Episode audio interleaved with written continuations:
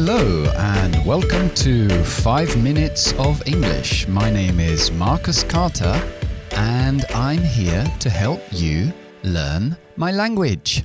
Ok, typical mistakes today, errores típicos. Quiero hacer un llamamiento hoy a cosas que oigo uno, una y otra vez en el aula desde hace muchos años. Siempre es el mismo fallo porque son diferencias que hay entre el castellano y el inglés normalmente. primero es I am agree with you. Eso tiene que ser de lo el más clásico que hay. I am agree, yo estoy de acuerdo, como se diría en castellano, pero nosotros no utilizamos el verbo to be delante de agree. Es I agree. Entonces, si queremos negarlo, no vamos a decir I'm not agree, tenemos que decir I don't agree, no estoy de acuerdo. Y la pregunta, do you agree? Evidentemente. Siguiente fallo que oigo muchísimo es poner un infinitivo después de, sobre todo, un verbo modal en concreto, que es must. Ya sabéis que los modales nunca llevan el full infinitive, el infinitivo completo después, salvo que sean los uh, semimodals, los modales, uh, los semimodales, que es ought to o need to, pueden llevar un to, pero por regla general no llevan to.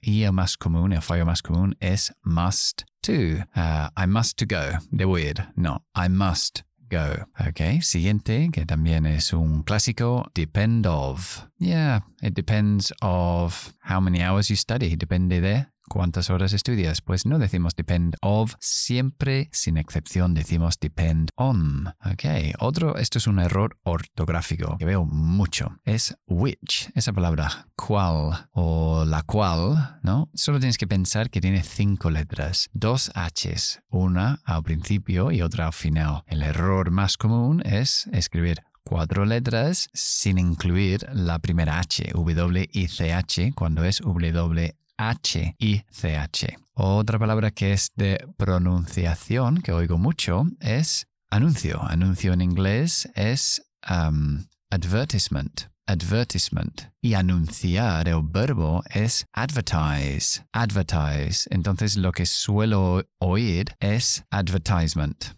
Advertisement en lugar de advertisement advertisement, not advertisement. Acentuamos la segunda sílaba cuando es un sustantivo y no la primera sílaba como cuando es el verbo, to advertise. Ok. Y um, lo último que vamos a ver son unos verbos que no llevan preposición después, pero sí lo llevan en castellano, por eso hay un, un fallo. Entonces, call, llamar.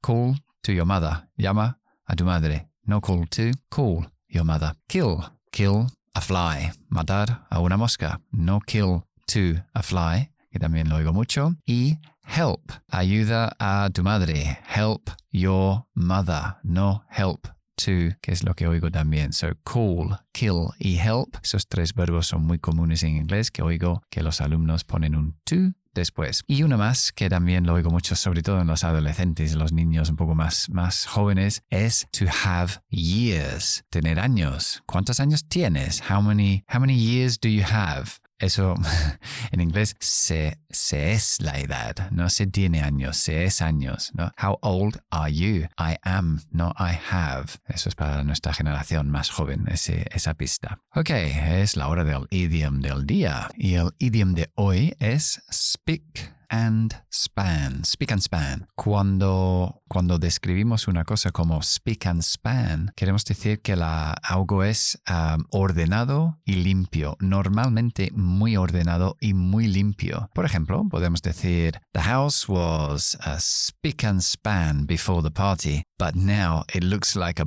bomb has hit it. La casa estaba limpísima antes de la fiesta, pero ahora parece que ha estallado una bomba. Ok, eso es todo por hoy. I hope you enjoyed the program. I certainly did. Yo sí. Podéis encontrar también en redes sociales, en TikTok y Instagram, todos los días publicando cositas. Y si no, pues nos veremos aquí en el siguiente podcast. Hasta entonces. Bye bye.